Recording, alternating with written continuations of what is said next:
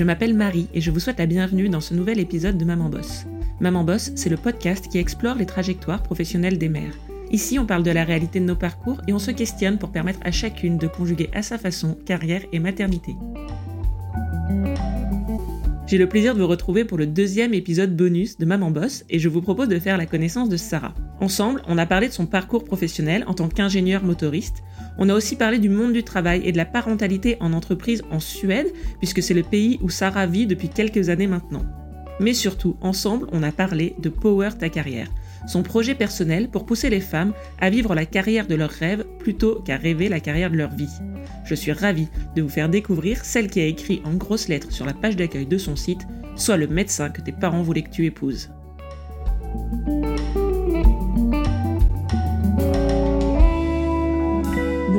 Sarah, bienvenue dans cet épisode du podcast Maman Boss. On va respecter la tradition d'introduction dans ce podcast. Est-ce que tu peux te présenter, nous dire de qui tu es la maman et dans quoi tu bosses?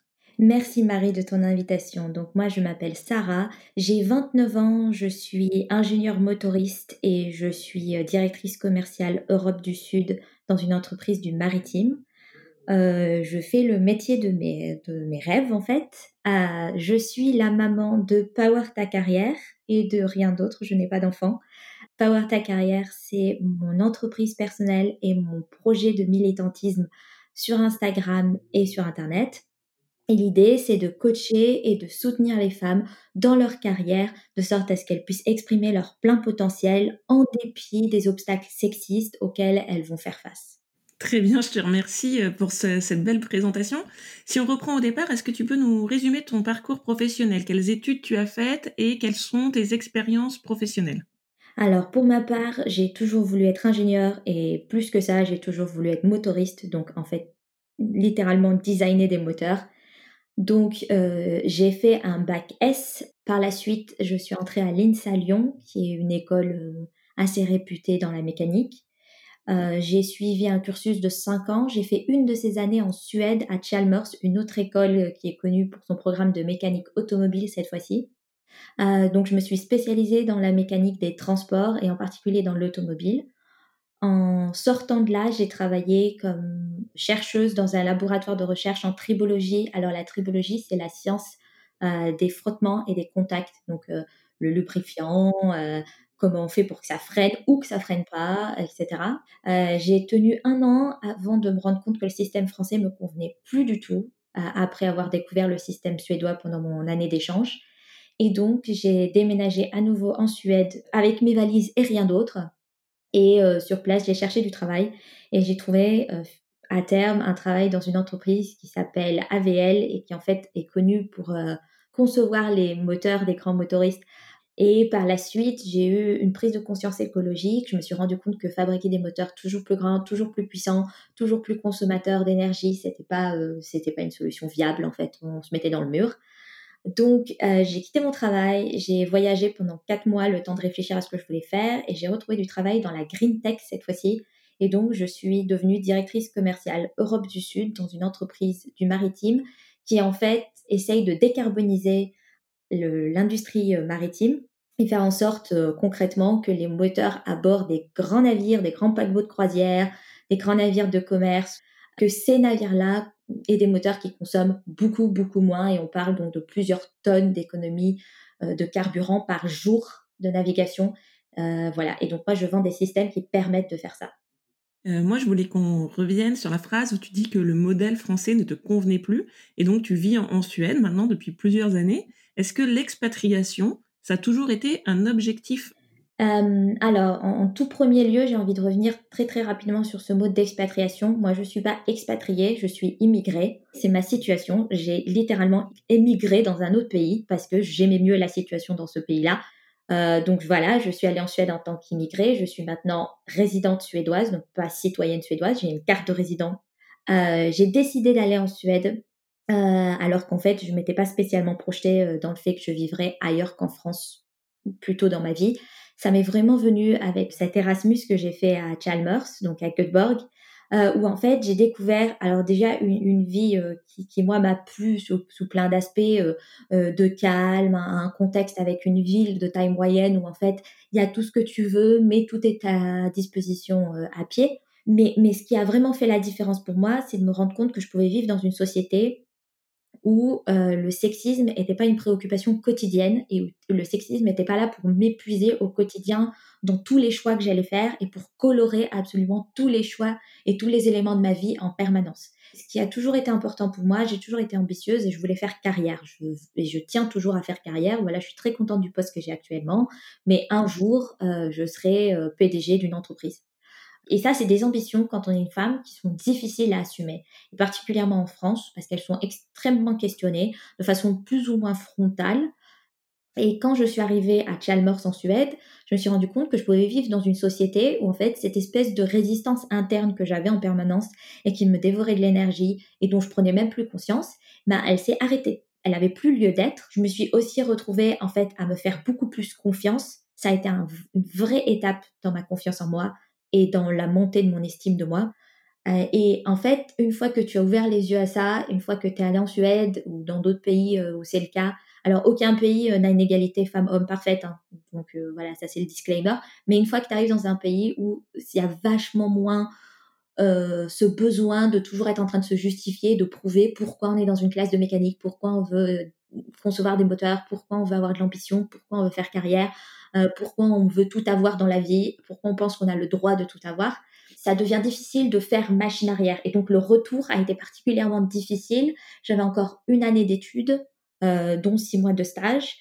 Euh, ça a été particulièrement difficile de nouveau faire face à des gens qui se moquaient de mon travail parce qu'ils venaient d'une femme avant de se rendre compte qu'en fait c'était du travail de qualité. Ça a été difficile d'être de retour dans un laboratoire de recherche où à, certaines opportunités étaient absolument formidables, mais aussi je me suis retrouvée avec un management parfois qui était aussi très assertif, euh, très cassant. C'est pas du tout le style en Suède. Euh, donc voilà, une fois que j'avais ouvert les yeux, en fait, bah, c'était ça quoi. J'avais vu la réalité et ça devenait difficile de juste me replonger dans dans un système qui était foncièrement injuste. Donc moi, j'ai choisi de partir. Et alors, quel regard tu portes sur le modèle suédois en termes de parentalité? Donc, même si tu n'as, pas d'enfant, comme tu l'as exprimé, c'est vrai que dans la littérature sur la parentalité ou sur l'éducation ou sur l'école, par exemple, le modèle suédois est souvent euh, érigé en modèle. Toi, en, travaillant au sein des entreprises euh, en Suède, qu'est-ce que tu constates peut-être comme différence majeure avec le système français sur les femmes dans l'entreprise et peut-être les, les mères, les parents de manière générale dans le système d'un point de vue déjà purement légal, euh, on parle de congé parental et donc pas spécialement de congé maternité, ce qui fait une, grande différence. D'abord dans l'inclusivité de tous les couples et de tous les styles de famille, et puis aussi euh, dans l'aspect d'égalité femmes-hommes. Euh, donc le congé parental en Suède, il est de 480 jours à partager entre les deux parents. 90 jours de ce congé sont réservés à chacun des parents. Donc en fait, il n'est pas possible euh, qu'un des deux parents prenne l'intégralité des 480 jours. Euh, il y a une portion aussi qui est obligatoire pour les deux parents, ce qui veut dire que, par exemple, là, on a eu des débats à base de non, mais c'est un scandale, on va forcer les hommes en France à prendre 7 jours de congé, euh, ça va pas du tout. moi, mes collègues en Suède, ils ont l'habitude, en fait, qu'il y a une partie qui leur soit imposée. Et en fait, c'est plus du tout imposé maintenant puisque c'est complètement rentré dans les mœurs. Ce qui est d'ailleurs un des objectifs du fait qu'au départ, on impose une partie du congé aux deux parents. L'idée, c'est qu'en fait, ben, on va, petit à petit, on change les mœurs, à la fois pour les gens d'un point de vue privé et individuel. Peut-être qu'il y en avait qui voyaient pas l'intérêt, mais une fois forcés, ils voient vraiment l'intérêt. On change la vision de la famille et puis on change aussi euh, la vision que l'entreprise a de la famille. C'est-à-dire que si on force euh, si on impose dans la loi les parents à prendre une portion du congé parental, ben, l'entreprise n'a pas ce recours de faire jouer la concurrence entre guillemets en mode bon bah je vais plutôt recruter un homme qu'une femme parce qu'il prendra pas son congé euh, parce qu'une femme va être obligée de le faire ou quoi que ce soit. C'est la première différence fondamentale en fait, ce congé, il est très largement pris. Donc, c'est pas juste qu'il y a 480 jours disponibles, mais que tout le monde n'en prend jamais que euh, genre 20, quoi. Euh, moi, mes collègues, je travaille dans une entreprise qui est quasiment exclusivement masculine. J'ai toujours travaillé dans des secteurs très masculins. Et en fait, tous mes collègues sont des, des, hommes entre 30 et 40 ans, donc ils ont tous des enfants ou sont en train d'en avoir, et ils ont tous pris un congé paternité de six mois. Il faut savoir du coup que moi, depuis que je suis arrivée dans mon entreprise il y a deux ans, euh, il y a quasiment toujours eu un de mes collègues qui était en congé paternité. Et c'est complètement admis dans la société. Voilà, il y a un mot, on appelle ça le papa ledig, euh, ça veut dire euh, les papas libres, les papas en congé. Donc, les papas en congé, c'est une situation complètement acceptée et classique dans la société suédoise. On sait qu'ils partent pendant six mois. Euh, on sait qu'ils vont s'occuper de leurs enfants seuls aussi, puisque tu ne peux pas cumuler en fait. Tu ne peux pas avoir la mère et le père en congé en même temps. Enfin, il y a une toute petite période qui est cumulable, mais l'essentiel doit être pris séparément. Et donc, ça donne aussi des pères hyper compétents euh, en termes de parentalité. C'est-à-dire ça donne des pères qui sont complètement capables de s'occuper de leurs enfants au quotidien, dans toutes les tâches du quotidien. Ils ont cette conscience euh, du quotidien familiale avec des enfants autant que des femmes pourraient l'avoir. En entreprise, la différence que ça fait aussi, c'est qu'en fait, on a complètement l'habitude de gérer ces périodes de six mois où quelqu'un n'est pas là. Soit qu'on prenne un remplacement, soit qu'on divise les tâches entre nous. Mais c'est pas du tout un truc où c'est genre, oh mon dieu, au secours, la noyade, qu'est-ce qu'on va faire? Parce qu'en fait, c'est de l'ordre du quotidien. Euh, ce que je vois aussi par rapport aux entretiens d'embauche, c'est que les gens vont pas me regarder euh, de façon suspicieuse, en mode suspicion de, de potentielle maternité à venir, comme, comme ça peut l'être, je sais, pour des femmes en France. Euh, j'ai 29 ans, je suis en couple. En France, peut-être qu'on commencerait à se demander, voire qu'on me demanderait, alors que c'est pas légal, si je compte avoir des enfants dans les cinq prochaines années. En Suède, c'est pas le cas parce que de toute façon, ça n'a aucune importance. C'est-à-dire que je décide d'avoir des enfants ou non, ça les aidera pas plus de prendre une autre, de recruter un homme vis-à-vis de moi parce que bah, s'il a des enfants, il sera en congé parental aussi. Donc ça, ça fait, je trouve, une énorme différence dans la gestion de carrière pour les femmes et les hommes, parce que ça enlève immédiatement une discrimination qu'on sait être euh, immense dans tous les pays euh, qui ne vivent pas avec ce congé parental, qui est qu'en fait, bah, il y a une espèce de suspicion de maternité qui, qui est tout le temps portée sur les femmes. Et donc, on, on flingue leur carrière avant qu'elles aient des enfants, mais encore plus quand elles ont des enfants. Euh, sur cette idée que ça va forcément bousiller euh, l'entreprise. Et du coup, ça crée toute une société qui est en fait vachement tournée vers la famille et les enfants et qui considère que c'est important. Et ça donne des situations euh, où en fait mes collègues, par exemple, soit ils déposent leurs enfants à l'école le matin, soit ils vont les chercher le soir. Donc soit ils commencent tôt et ils finissent tôt, soit ils commencent tard et ils finissent tard. Mais c'est laissé à leur libre appréciation et mettre, de toute façon, mettre un meeting dans une entreprise suédoise après 4 heures de l'après-midi, genre, bah, à la limite, mais 5 heures de l'après-midi, c'est genre interdit, c'est impossible. Il y a des entreprises qui l'ont formellement interdit dans leur guide des employés, mais, mais même sans ça, c'est un espèce d'interdit tacite. Si vous le faites, les gens ne viendront pas au meeting et iront chercher leurs enfants, tant pis pour vous. Donc voilà, ça donne une société comme ça qui est, qui est tournée vers la famille pour te donner une, pour te donner une anecdote supplémentaire, Marie, là, en ce moment, je suis confinée en France parce que mon compagnon était en France et qu'il n'a pas pu retourner en Suède à temps quand le confinement a eu cours. Et en fait, j'ai pu le faire parce que je travaillais de la maison en Suède pour respecter les conditions sanitaires. Et euh, j'en ai, parlé à mon, manager en lui expliquant qu'en fait, pour des raisons familiales, parce que mon compagnon était seul, que je trouvais que c'était une situation qui allait être difficile à vivre, etc., je voulais aller en France travailler depuis la France et sa réponse c'était la famille d'abord Sarah, vas-y, il n'y a pas de problème, de toute façon on sait que tu gères.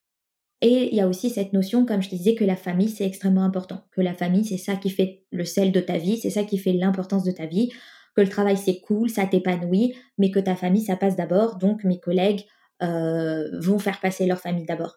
Et vraiment ça s'exprime dans plein de trucs qui moi me paraissent normales, mais je sais qu'en France sont pas du tout standards. Par exemple, euh, mes collègues hommes prennent les jours enfants malades. Et très, souvent, c'est extrêmement égalitaire dans le sens qu'ils prennent littéralement un jour sur deux.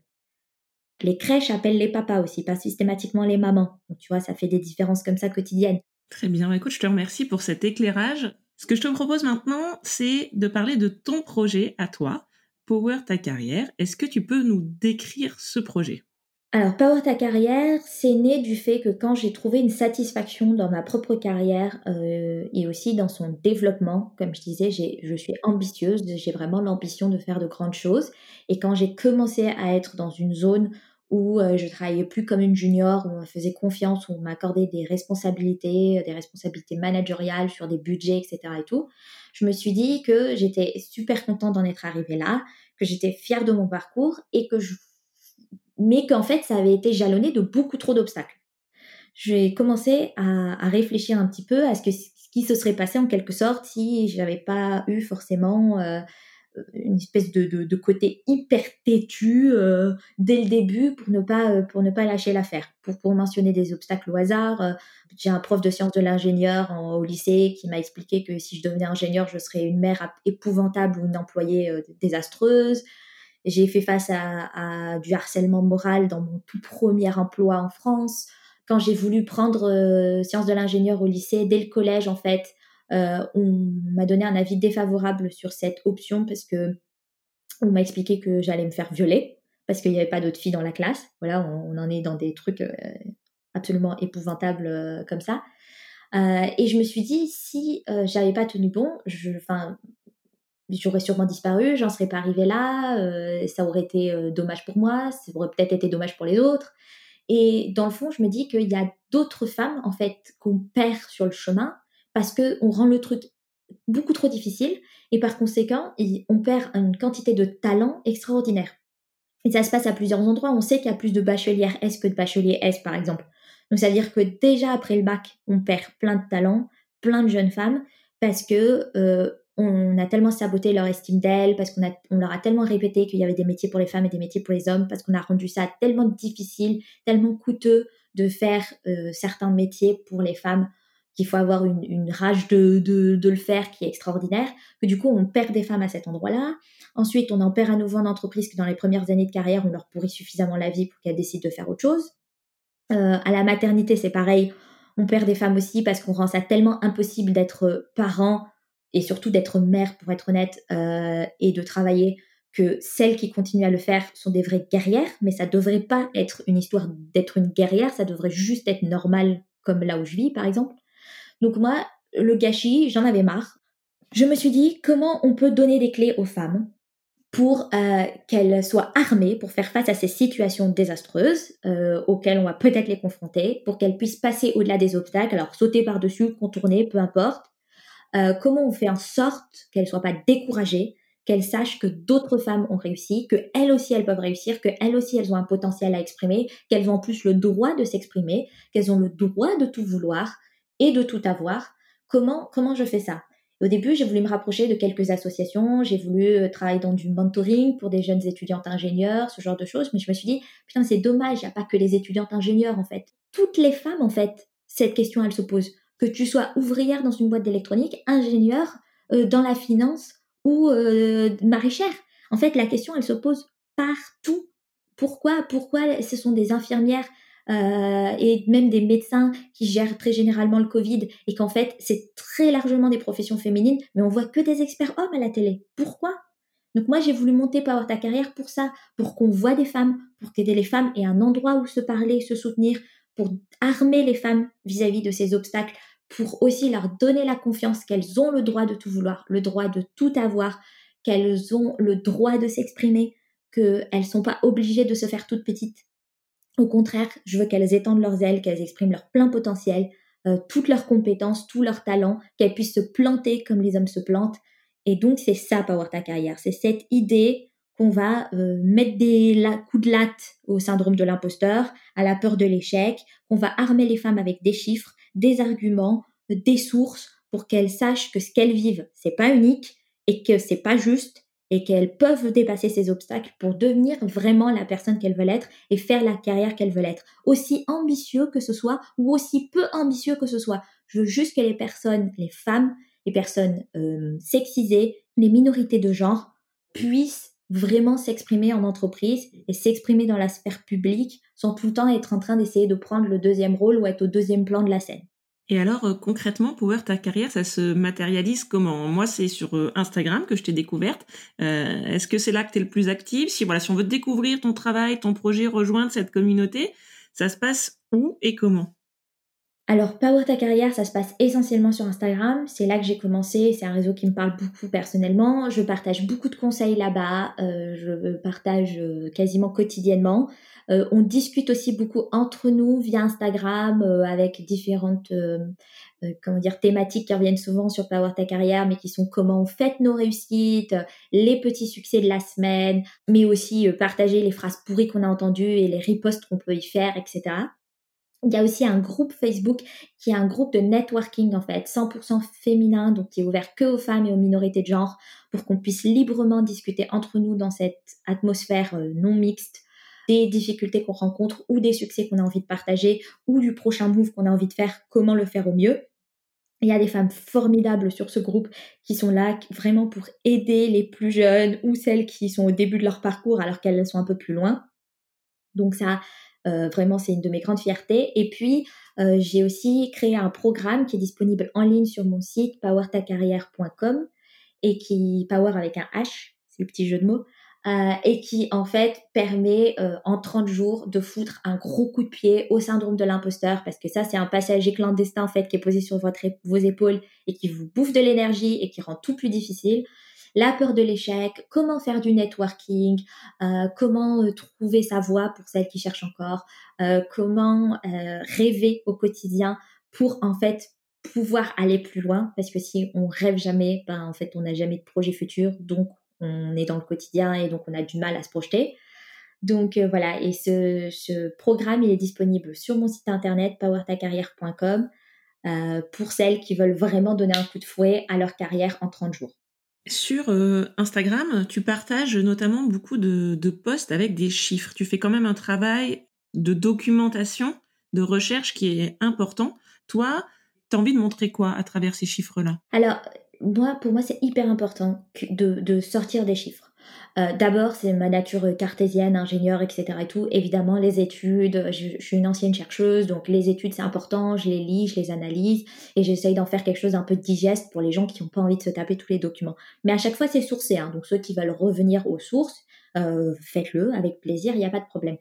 Mais c'est aussi parce qu'il y a un genre de mythe qui circule en France, encore un petit peu, c'est aberrant, hein, je n'arrive pas à comprendre d'où ça sort, mais il y a encore un genre de mythe qui circule qui dit que finalement les inégalités femmes-hommes en France, bah, c'est un truc qui est vaguement dans la tête des féministes. Et euh, ça tourne un peu dans notre tête à nous, mais en fait, non, la situation, elle est quand même pas trop mal, quoi. Et puis si on a vraiment envie d'être féministe, il bah, faut être féministe en Arabie Saoudite, parce que là, il y a des trucs à faire, mais en France, euh, bon, euh, ça va, quoi. On va quand même pas emmerder tout le monde. Et puis il y a encore plus un mythe encore plus insidieux qui, continue à parcourir euh, tous les milieux, euh, même des milieux intellectuels en France, sur ouais les inégalités salariales par exemple. C'est quand même un truc du passé. Hein. On a dépassé tout ça. Moi, je sors des chiffres pour montrer que c'est pas du tout le cas et que les gens qui vous disent ça, soit ils sont mal renseignés, et alors c'est pas grave, hein, on peut les renseigner, il n'y a pas de problème, soit ils sont d'une mauvaise foi épique, et alors là, il n'y a pas grand chose à faire pour discuter avec eux, perdez pas votre temps, discutez pas avec eux, mais ne vous laissez pas convaincre non plus. Euh, et par exemple, pour donner quelques chiffres, les inégalités salariales à l'heure actuelle en France, c'est du 18%. Et alors là, tous les petits malins commencent à dire oui, mais c'est normal, les femmes, elles travaillent plus à temps partiel que à temps plein. Donc on est en train de comparer des choucroutes avec euh, avec euh, du riz, donc ça va pas du tout. Euh, puis là, en fait, il vous avez pas compté le fait qu'il y a plus de femmes qui travaillent dans des emplois peu qualifiés que d'hommes qui travaillent dans des emplois peu qualifiés. Donc bon, bah vous comparez encore n'importe quoi avec n'importe quoi, etc., etc. Ok. Donc l'Observatoire du travail, qui est quand même un organisme étatique a euh, décidé d'évaluer les contributions de ces différents éléments que j'ai mentionnés avant et donc de les réduire à ce chiffre de 18% pour arriver au bout du compte à la contribution où en fait ils peuvent plus expliquer la différence. Donc c'est plus une histoire de contrat de travail, c'est plus une histoire de secteur, de position managériale, etc. Donc c'est à poste égal, travail égal, temps égal. Et ils arrivent quand même à 10,5%. Donc il y a en France une inégalité, une inégalité pardon, salariale qui est entre les femmes et les hommes de 10,5% et on ne sait pas l'expliquer. on ne sait pas l'expliquer, des gens comme moi, féministes, on dit c'est du sexisme. Ce qui est quand même pas aberrant. C'est-à-dire qu'on dit que si tu peux pas expliquer que tu payes les femmes 10,5% de moins que les hommes, que en somme, à partir du 4 euh, novembre, en fait, on travaille toutes gratuitement jusqu'à la fin de l'année. C'est ça que ça veut dire 10%. C'est qu'en fait, à partir du 4 novembre, 16h, on bosse toutes gratuitement jusqu'au 31 décembre, minuit. Si ça, tu peux pas l'expliquer, c'est que c'est justement parce qu'on est des femmes. Sans compter que tout ce que j'ai dit avant, par exemple, sur le fait que sur 18%, tu as des éléments qui sont liés au fait que les femmes travaillent plus en temps partiel et qu'elles ont des emplois peu qualifiés plus souvent. Ça aussi, c'est une expression du sexisme. Ça aussi, c'est pas normal. Que les femmes travaillent plus à temps partiel, par exemple, c'est complètement lié à la question de la parentalité dont on parlait avant. Euh, que les femmes aient des emplois euh, peu qualifiés euh, plus souvent, c'est aussi, et qu'ils soient moins bien rémunérés que des emplois, des emplois peu qualifiés que les hommes effectuent majoritairement, ça aussi, c'est une expression du sexisme. Ça aussi, c'est une expression d'une société qui est injuste vis-à-vis des femmes. Donc les chiffres, ça nous permet de mettre en lumière une réalité dont on a conscience et qu'on vit au quotidien, mais le ressenti, ça suffit pas à certaines personnes pour se convaincre, que ce soit des hommes et des femmes d'ailleurs, des fois, quand on vit pas le truc frontalement, ben, on s'en rend pas forcément compte et c'est plus tacite que ce qu'on croit. Les chiffres, ça jette une lumière crue sur une réalité qu'on est nombreuses à avoir vécue et dont on fait l'expérience au quotidien. Tu nous parles des inégalités salariales. Toi, en faisant ce travail, en démarrant ce projet, pour toi, c'est le chiffre euh, qui est le plus marquant dans le travail que tu as fait, ce chiffre-là sur les inégalités salariales hommes-femmes en France?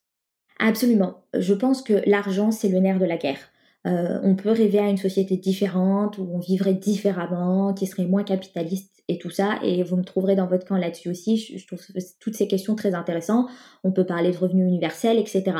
Mais en l'état actuel des choses, le fait qu'on paye systématiquement les femmes, à minima, hein, vraiment si je prends le chiffre le plus faible, 10% de moins que les hommes ça veut dire que de base, on leur donne un pouvoir économique qui est plus faible. Ça veut dire que ça crée des inégalités au sein de la famille, au sein du couple. Ça veut forcément dire que ça va créer des inégalités au sein de la parentalité. Si on le sait très bien que si beaucoup de femmes prennent le congé parental, c'est parce que c'est socialement attendu, mais aussi parce qu'il y a une excuse qui peut toujours se glisser derrière, qui est que si les femmes ont des salaires plus bas, c'est logique que c'est celui qui est le salaire le plus faible, et dans ce cas-là surtout celle qui a le salaire le plus faible, qui prennent euh, le congé, puisque le congé euh, introduit une perte de revenus. Donc il faut, c'est mieux une perte de revenus sur un salaire plus faible. Ça paraît logique, tout le monde trouve ça normal, c'est un chiffre, c'est super, c'est rationnel. Sauf qu'en fait derrière ce chiffre, comme je disais, se cachent des inégalités qui se perpétuent.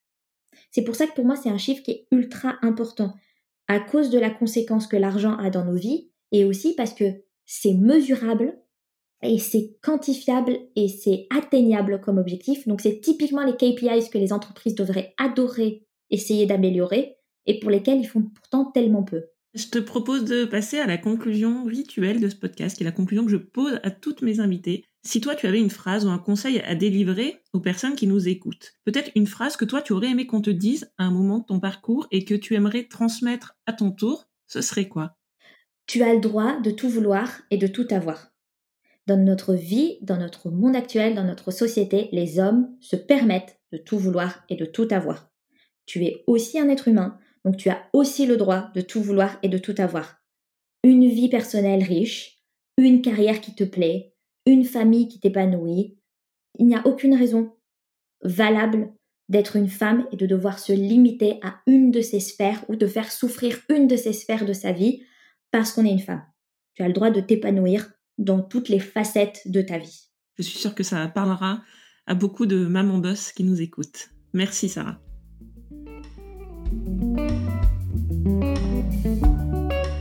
Je partage régulièrement les posts que publie Sarah parce que je pense comme elle que les chiffres sont une source de connaissances et une base de discussion importante. Si le franc-parler de Sarah, ses convictions et son engagement vous ont touché, allez découvrir sans plus tarder le travail incroyable qu'elle produit sur son compte Instagram Power Ta Carrière. Toutes les références seront sur la page web de l'épisode. Je vais appliquer dès à présent les bons conseils de Sarah et vous demander droit dans les oreilles ce dont j'ai envie pour Maman Boss. Une pluie de notes 5 étoiles et de commentaires sur Apple Podcast ou iTunes. Je vous dis à très vite pour un nouvel épisode et d'ici là, Maman Boss